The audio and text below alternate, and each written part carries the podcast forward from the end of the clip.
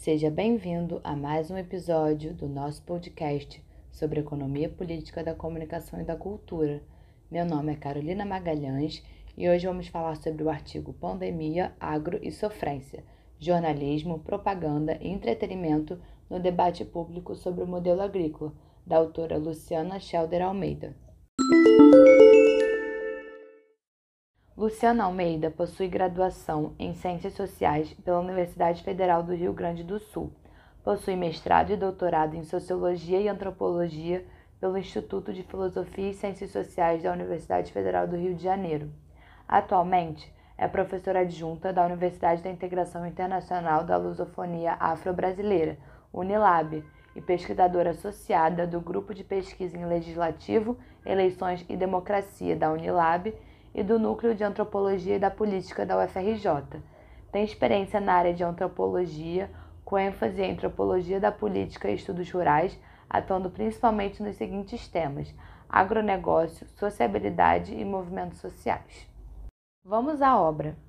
O artigo analisado foi publicado no 34º volume da revista Estudos Históricos em 2021 e é dividido em cinco partes: Introdução, a primeira parte, em que a autora busca destacar a relação entre o sertanejo universitário e as exposições agropecuárias, a segunda parte, em que ela lançará um olhar específico sobre essas feiras, e a terceira parte, em que revela, com base em dados etnográficos, como as feiras reproduzem uma ideologia civilizatória, onde suas raízes estão no imperialismo e no colonialismo. E por fim, a autora fará suas considerações finais.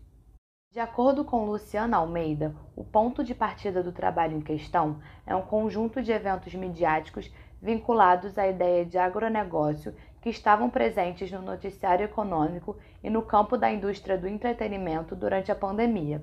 Dessa forma, o texto vai questionar dimensões do agronegócio e suas estratégias de legitimação a partir da manutenção de um imaginário coletivo. Para a autora, as motivações do trabalho se dão principalmente no que tange os impactos da pandemia na economia, ou, no caso, o não impacto da área do agronegócio. Isso porque o mercado da soja, por exemplo, se manteve intacto e ainda houve crescimento durante esse período de crise econômica. Ela também fala sobre a realização de lives enquanto modalidades possíveis de entretenimento durante o isolamento social, destacando a popularidade das lives do universo sertanejo. Segundo ela, os cantores desse gênero musical combinam cenários rurais com ostentação de suas casas, automóveis, viagens e tratamentos estéticos. Assim, ela afirma que o contexto da pandemia possibilitou relacionar o não impacto da crise econômica global no setor agropecuário brasileiro e a afirmação do sertanejo universitário como um dos principais produtos da indústria fonográfica do país. Ela ainda afirma que a relação entre o sertanejo universitário e o agronegócio revela que o aparato ideológico do agronegócio vai além do discurso de crescimento econômico, incluindo artifícios relacionados à indústria cultural. Luciana Almeida revela também a disputa de perspectivas que envolve o termo agronegócio. Enquanto pequenos produtores rurais e movimentos camponeses de luta pela terra utilizam o termo para definir um movimento de desenvolvimento predatório dos recursos naturais, as grandes empresas e associações de patronatos rurais enfatizam a importância econômica do setor. Nesse sentido, a disputa é pano de fundo para as discussões que serão abordadas ao longo do texto. Na introdução, a autora também aponta para o contexto político e a onda conservadora que se consolidou nas eleições de 2018 no Brasil como catalisadores de uma agenda econômica predatória e que o conservadorismo, que integra essa agenda neoliberal, trava disputas no campo da cultura, numa espécie de, abre aspas, cruzada moral contra o que chamam de marxismo cultural, ideologia de gênero, direitos humanos e outras tendências, por assim dizer, demoníacas de artistas intelectuais brasileiros. Fecha aspas. Isso ela coloca na página 371. Nessa mesma página se inicia a parte sertanejo universitário celebrando a modernidade.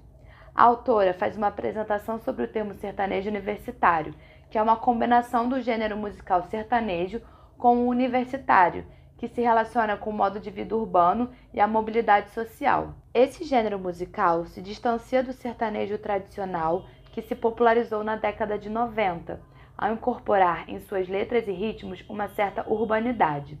Luciana Almeida indica que, segundo diversos estudos sobre o tema, as feiras agropecuárias distantes das capitais são espaços importantes para o gênero, visto que se tornam palco para jovens artistas independentes.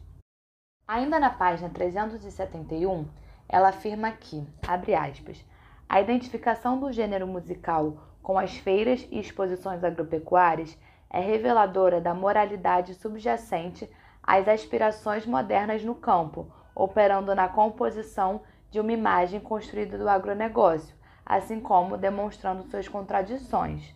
Fecha aspas. Em relação às feiras e exposições agropecuárias, ela traz indicações de alguns autores. Segundo Guimarães, abre aspas, as feiras e exposições agropecuárias correspondem a festividades nas quais elites exercem seu poder simbólico. Fecha aspas.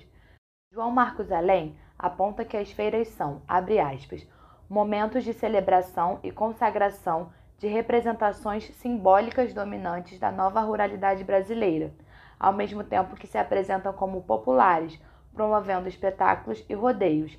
Fecha aspas. A autora ainda traz o pensamento de Natasha Leal, que afirma que as feiras são, abre aspas, contextos em que o agronegócio emerge como um conhecimento e uma prática salvadora, que une campo e cidade, que gera empresas e produz divisas. Fecha aspas. E a autora também coloca que as raízes históricas dessas feiras e exposições se encontram nas exposições mundiais e internacionais do século XIX e início do século XX. A partir de diversos autores como Nelson Saudade, Omar Ribeiro Thomas e Cristina Araripe Ferreira, Luciana Almeida apresenta algumas associações feitas a essas feiras e exposições mundiais, como lugares de valores civilizatórios ligados à ideia de progresso, enquanto palco de saberes coloniais, enquanto fenômenos geopolíticos da modernidade, atendendo uma ordem burguesa que se consolidava no mundo, e também enquanto ferramentas ideológicas das classes dominantes para a imposição e persuasão de seus valores para a construção do consenso social esta última ligada à teoria gramsciana de hegemonia. Na América Latina, essas interpretações também estão ligadas à noção de imperialismo, colonialismo e industrialismo. Tendo em vista o contexto das economias de países não industrializados, baseadas em práticas primárias como agricultura, pecuária e extrativismo, a participação desses países nas feiras era no campo da exploração agrícola, das minas, da fabricação de produtos agrícolas não alimentícios, como um convite de oferecimento de suas riquezas aos empreendedores europeus, numa espécie de, abre aspas, apropriação simbólica do mundo natural, fecha aspas. Estas ideias são apresentadas pela autora na página 373, baseadas nas obras de Murilo Sandoval, Cristina Ferreira e Heloísa Barboi. No final desta primeira parte, na página 374, Luciana Almeida aponta que, abre aspas, esta dimensão pedagógica ou disciplinadora das exposições só se realiza na medida em que estes eventos mobilizam um público formado por trabalhadores e operários, como revelam as fotos que nos restam das exposições internacionais. Fecha aspas. Na página 374 se inicia a segunda parte da obra, Estruturas da Colonialidade, Consenso e Contradições numa Exposição Contemporânea em que a autora direciona sua análise para o contexto brasileiro por meio de dados etnográficos da feira agropecuária realizada em Sorriso, no Mato Grosso, conhecida também como capital da soja. Ela afirma nesta página que, abre aspas, os estudos sobre as exposições agrícolas contemporâneas destacam a sobreposição de interesses políticos e corporativos em escala global, reunindo culto às máquinas agrícolas, concurso de animais, rodeios e parque de diversão, no ambiente que deve promover negócios. Fecha aspas. A autora traz um breve histórico da ocupação de Sorriso para que o leitor possa entender as diversidades e especificidades da cidade, que se viu ocupada por pessoas de diversas regiões do Brasil. A pesquisa etnográfica foi realizada no âmbito do projeto de pesquisa Sociedade e Economia do Agronegócio entre 2007 e 2014 financiada pelo CNPq. Neste sentido, neste artigo, ela aponta que a partir da pesquisa observou que há uma grande expectativa em relação às atrações musicais da feira, um quesito de extrema relevância dessa feira diante de outras de municípios vizinhos. Ao longo das páginas 375 e 376, Luciana Almeida faz um breve relato sobre alguns aspectos da feira em questão, apontando as diferenças e desigualdades sociais que se apresentam no espaço da feira. Segundo ela, abre aspas, nota-se o jogo entre consenso e contradições no conjunto da paisagem sonora da feira. Além das apresentações de maior apelo popular, como artistas do sertanejo universitário e outros de renome nacional, a feira inclui momentos destinados a atrações mais ligadas ao estilo gauchesco e ao forró, identificado com trabalhadores maranhenses da região. Fecha aspas. Ao final desta segunda parte, a autora traz reflexões sobre a exposição de máquinas e animais nessas feiras. De acordo com o que ela coloca na página 377, abre aspas, os estudos sobre as exposições internacionais pouco ou nada mencionam sobre a exposição de animais, sendo mais frequente a referência à exaltação das máquinas e à exibição de populações colonizadas de todo o mundo como semi-humanas, num projeto de racionalização antropológica.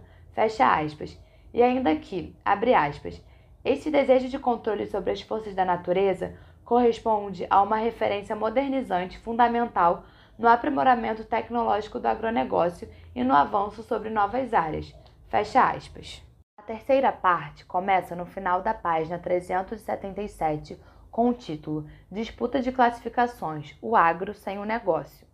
Luciana Almeida aponta na página 378 que, abre aspas, o investimento em publicidade é proporcional à massa crítica dos atuais padrões da produção de alimentos em larga escala. Fecha aspas. Neste sentido, a autora indica a influência que a crise epidemiológica da Covid-19 teve no desgaste da imagem do agronegócio, no contexto das queimadas da Amazônia de 2019 e das queimadas do Pantanal de 2020. De acordo com o que ela coloca na página 378, aspas, no noticiário, as causas dos desastres ambientais foram atribuídas às estiagens históricas e ao agronegócio. Para a autora, no sentido de construir uma barreira às críticas relacionadas ao agronegócio e às crises ambientais, os argumentos frequentes se direcionam no caminho do crescimento econômico e na capacidade do agronegócio em gerar divisas. Luciana Almeida cita Sérgio Pereira Leite e Valdemar West Jr. ao colocar na página 379 que, abre aspas, é importante notar que esta imunidade às crises globais não seria possível sem o aporte estratégico do Estado, traduzido pela política de ordenamento territorial, trabalhista, ambiental de crédito, infraestrutura e etc. Fecha aspas. Ao final desta terceira parte, ainda na página 379, ela se debruça sobre a campanha publicitária Agro é Tudo, veiculada pela Rede Globo de televisão.